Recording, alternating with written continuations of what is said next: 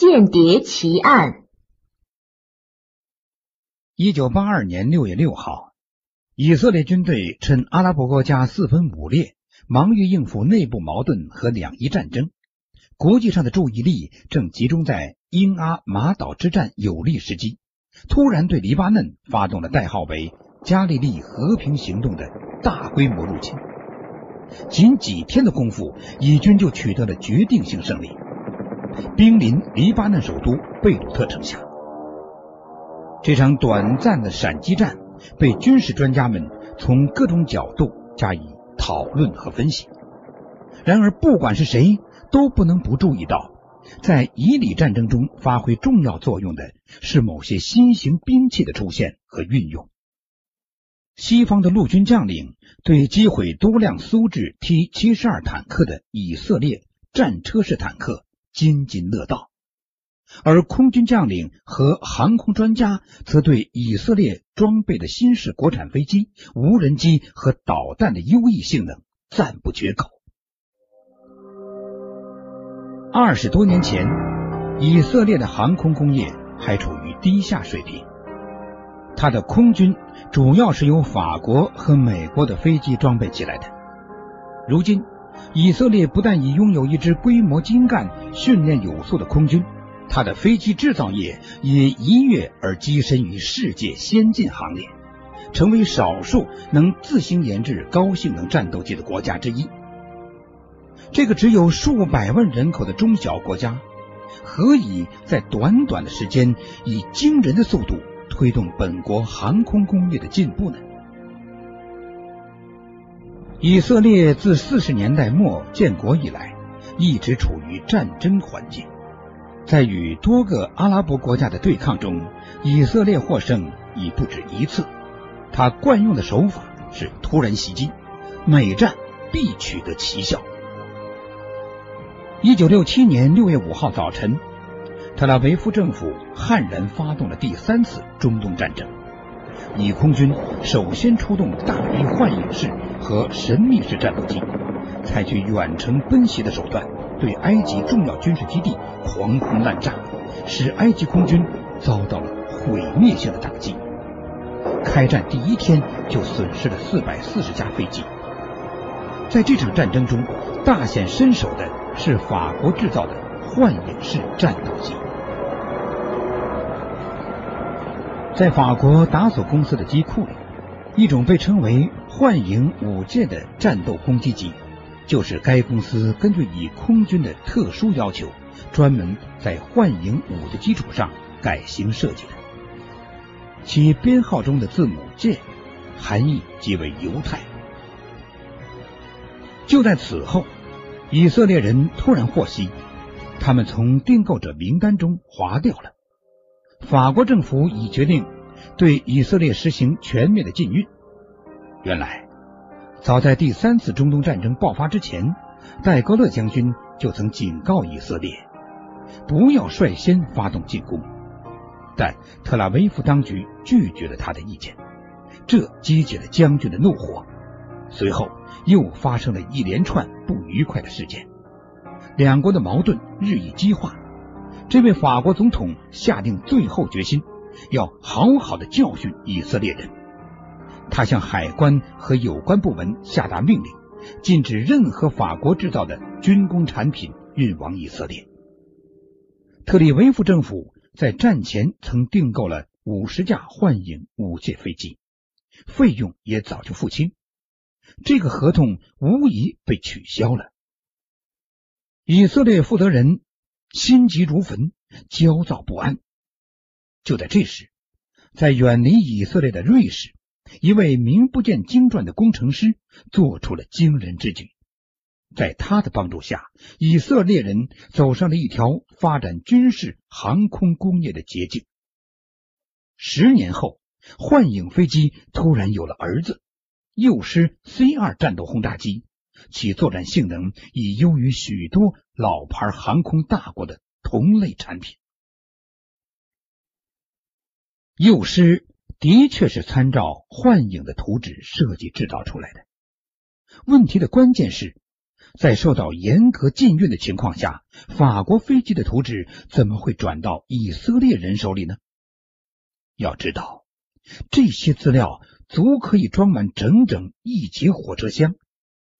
然而，瑞士工程师阿尔弗雷德·菲洛盖却奇迹般的向以色列人提供了幻影飞机的全套图纸。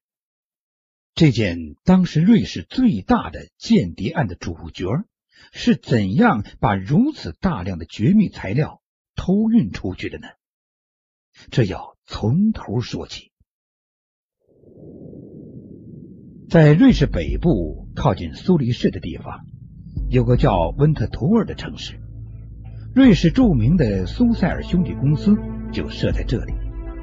公司办公大楼里聚集着瑞士航空界的。大部分精英，该公司曾从法国那儿得到了为瑞士空军制造幻影战斗机的特许权，他们可以在本国生产一百架这种先进飞机。但在装配了五十三架之后，节俭的瑞士人觉得该机造价太高，便停止了生产。其余尚未竣工的飞机及设计图纸，则被精心的存放起来。弗勒盖是这家公司监督幻影飞机生产全过程的高级职员。由于业务上的关系，他常去巴黎与达索公司负责人洽谈，协调解决双方在生产过程中遇到的问题。就是在法国首都，弗勒盖第一次碰上了以色列人。这些犹太人可以说是弗勒盖的同行。他们从巴黎来是为了掌握和了解本国政府选购的飞机技术和性能特点，并负责监制幻影飞机的。起初，弗勒盖对以色列的航空工程师们抱有戒心，打交道的时候非常谨慎，完全是公事公办的派头。但不久，以色列人精通本行业务的能力，对工作极其认真的态度。给他留下了深刻的印象。渐渐的，弗勒盖与这些以色列人开始了交往，并在接触中加深了沟通和情谊。一天晚上，他们在一起进餐，弗勒盖无意中发现他的一位同伙小臂上刺着一个奇怪的花纹。啊，对不起，我想冒昧的问一句，你手臂上的花纹是什么意思？可以告诉我吗？啊，这是我在达豪集中营服苦役的时候留下的纪念。弗勒盖知道，在二战中，纳粹德国是屠杀了六百万犹太人，并将大批无辜的犹太人强行关进集中营。但作为二战时中立国的国民，他对此并没有太深切的体会。现在，其中一位受害者就坐在自己身边。弗勒盖带着一种复杂的心情，利用下一次到德国旅行的机会，专程到达豪集中营纪念馆参观。馆内展出的实物和图片对他产生了极大的震撼。他自认为了解了犹太民族，了解了才成立二十多年的以色列国。一九六七年，当法国突然宣布对以色列实行禁运的时候。弗勒盖甚为惊讶，他明白这一禁运的后果。经过一段时间的考虑，他决定帮助犹太人做一些事，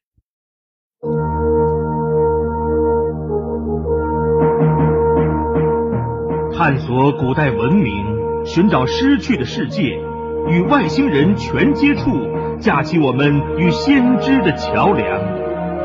打开神秘世界的大门，掀开世界神秘的面纱，金谷奇观。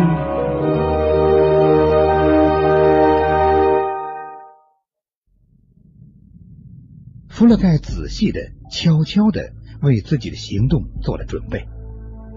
一九六八年夏天的一个早上，弗洛盖在公司食堂与总经理共进早餐。言谈中，他平静的、不动声色的提出一条建议：有件事我考虑了至少一年，它能为我们节省十万瑞士法郎。总经理睁大了眼睛盯着他，没有任何事情能比节约资金更让一位瑞士人动心了。你知道，军方已决定停止制造幻影飞机，而存放图纸的箱子却占着许多地方。我建议用微型胶卷把这些图纸和资料复制下来，然后将图纸销毁，腾出来的地方。能派大用场，这个建议很诱人。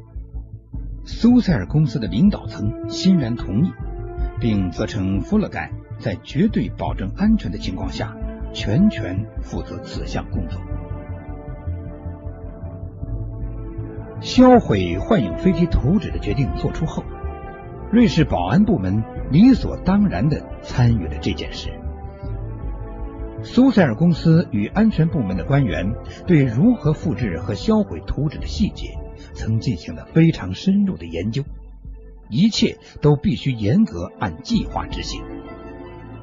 每次进行文件资料和微缩拍照的时候，官方的代表均要到场，对相机的安装、拍摄事宜，对冲洗出来的胶卷存档等，实施不间断的监督和检查。复制完毕的图纸，每天都由弗勒盖亲自装入硬纸盒，存放在保密室里。到星期四的早上，再将这些硬纸盒放到专用的箱子里，然后用一辆厢式小卡车运往销毁场。所有的行动都符合瑞士人的习惯，像钟表一样准确。为了保险起见，弗勒盖要求有关部门。在图纸箱装车及卸载过程中，派武装人员进行警卫，以免在途中发生意外。他还特意指定一位可靠的人，他的表弟来驾驶小卡车。弗勒盖先是照料图纸装车，然后登车坐在表弟身旁，亲自押送，监督这十五分钟的路程。到达销毁场后。官方检查员先核对纸盒数量，再查看盒内是否有图纸。到每个纸盒都被投进烈火熊熊的销毁炉，才在收条上签字。以色列驻瑞士大使馆的情报官员威兹阿隆上校在家里接到一个电话，电话是弗勒盖打来的。阿隆先生，我叫阿尔弗雷德。弗勒盖，我有一件重要的事情想与贵方代表谈谈，希望能尽快的与您见面。话说完，电话就挂上了。驻瑞士的以色列情报人员慌乱起来，很快查清了弗勒盖的来历。这个苏塞尔公司制造幻影飞机的主要负责人，没有要事是不会找他们的。但他们不敢抱太大的希望。也许瑞士人能卖给我们一些急需的飞机零件。弗勒盖在苏黎世一家旅馆和以色列官方代表阿隆上校和开恩上校碰面后，为避人耳目，叫了辆出租车，来到一家夜总会，挑了张不引人注目的桌子坐下。弗勒盖的话使两位以色列人大吃一惊。几乎从椅子上翻下来。你们想得到幻影飞机的零件，那是白白浪费时间。弗勒盖单刀直入，开门见山。但是我可以为你们取得整个幻影飞机，这是根本办不到的。阿龙上校摇摇头。我们怎么能偷瑞士空军的飞机呢？何况这些飞机藏在阿尔卑斯山洞里，有很厚的金属门保护着。嗯，我讲的是幻影的图纸。拿到这些图纸，你们就可以自制飞机了。我知道你们有能力生产这种飞机，不过制造一架整机，从方案设计到建立生产线，需要许多年。如果你们有图纸，就可以大大缩短研制的周期。交易很快就谈成了，这位瑞士人只象征性的要价二十万美元。两位以色列人面面相觑，飞机的设计图纸像黄金一样值钱，他完全可以索要二百万乃至两千万美元以上。生性谨慎的弗勒盖对他将要做的事未提及任何细节。对方必须完全信任他。双方商定，当一切准备停当时再付款。以色列人同意了弗勒盖的一切要求和计划，包括图纸的交接方式。当然，图纸到手后怎样运出欧洲，那就是以色列人的事了。弗勒盖是一位天才，他没有用任何人帮助，也没有人给他出主意。更没有受过职业特工训练，但是他在世界间谍史上却写下了极为出色的一章。他的计划完美绝伦。弗勒盖是这样开始行动的：他用化名在温姆图尔租了一间有专用出入口的汽车房。这所房子与运送图纸的必经之路相隔不远。每星期四。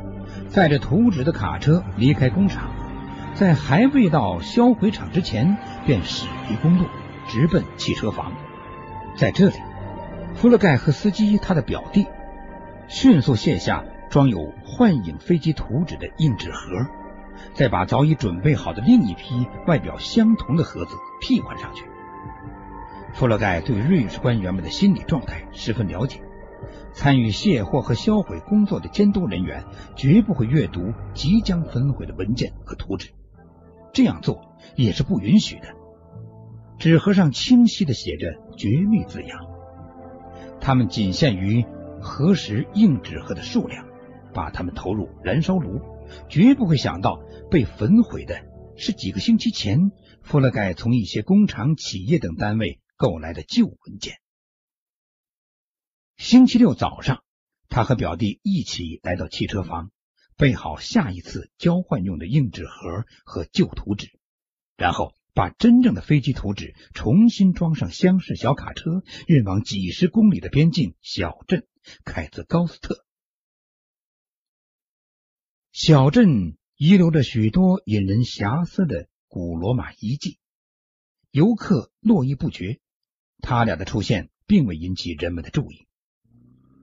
弗勒盖和他的表弟开着厢式小卡车，直驶该镇一家瑞士运输公司仓库，然后极为迅速的卸货再离开。这个仓库的钥匙是开恩上校的朋友给弗勒盖的。开恩上校这个朋友叫斯特莱卡，到运输公司任职才一年，但雇主对他的工作十分满意，他还博得了边境海关人员的信任和赞赏。出于业务上的需求，这位公司职员经常驾车出境。每次过境，他总是尽力方便海关人员的工作，有时还为他们代劳，干一些艰苦的差事。这不难理解。幻影飞机图纸被轻而易举的偷运出境，斯特莱卡有着重要的贡献。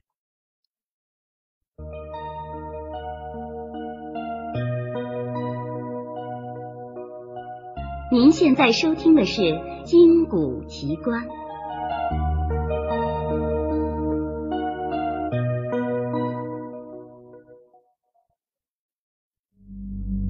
弗洛盖和表弟把图纸卸进仓库后，便来到希尔斯饭店品尝当地的优良啤酒。而此时，斯特莱卡多半已等候在那里。一进门，弗洛盖看到斯特莱卡。就立即发出信号，头轻轻的一晃。斯特莱卡接到信号，便从饭馆里出来，马上到仓库去。一个人把放在角落里的图纸装进轿车后备箱，然后驾车直去边境。他的汽车和牌照是当地警察和海关人员十分熟悉的，他们会意的微笑着向他招招手，不加阻拦的放行了。斯特莱卡一到德国就加快速度，直奔一百多公里外的苏特加特市。在快到的时候，离开高速公路，转入一条便道，驶向附近的一个小机场。几分钟后，幻影飞机图纸就被转移到小飞机上。这是一架在意大利登记注册、美国制造的塞斯纳小飞机。货物一装完，小飞机随即滑跑升空。朝意大利亚平宁半岛的布林迪西飞去，在这里，图纸又被搬运到以色列航空公司的一架飞机里。到星期日早上再卸下来时，他们已经到了以色列。这一行动每周进行，前后共花了几个月的时间。又是一个星期六的早晨，弗勒盖坐在希尔斯饭馆里。要了一瓶白兰地，悠闲的喝着。他已经完成合同规定，送出了最后一份图纸。然而，他没有想到，就在这一天，秘密进行的勾当终于被人发觉。斯特莱卡逃跑了，没来得及带走的纸盒被打开，里面装的图纸上写着“绝密，瑞士国防部财产”。瑞士警察局很快弄清了斯特莱卡的身份，他是以色列的特工人员，要想找到他是白费时间。探长和警员们放弃了这一打算。经过三天的调查，怀疑的焦点才集中到弗勒盖身上。一九七一年四月二十三号，经过长时间的审讯后，他被判处四年半徒刑，罪名是。进行工业间谍活动，对瑞士的军事秘密造成了损害。一九七一年十月，弗勒盖在监狱的图书馆里阅读报纸的时候，看到一条新闻：以色列正在试飞一种新式战斗机，名字叫“旧”。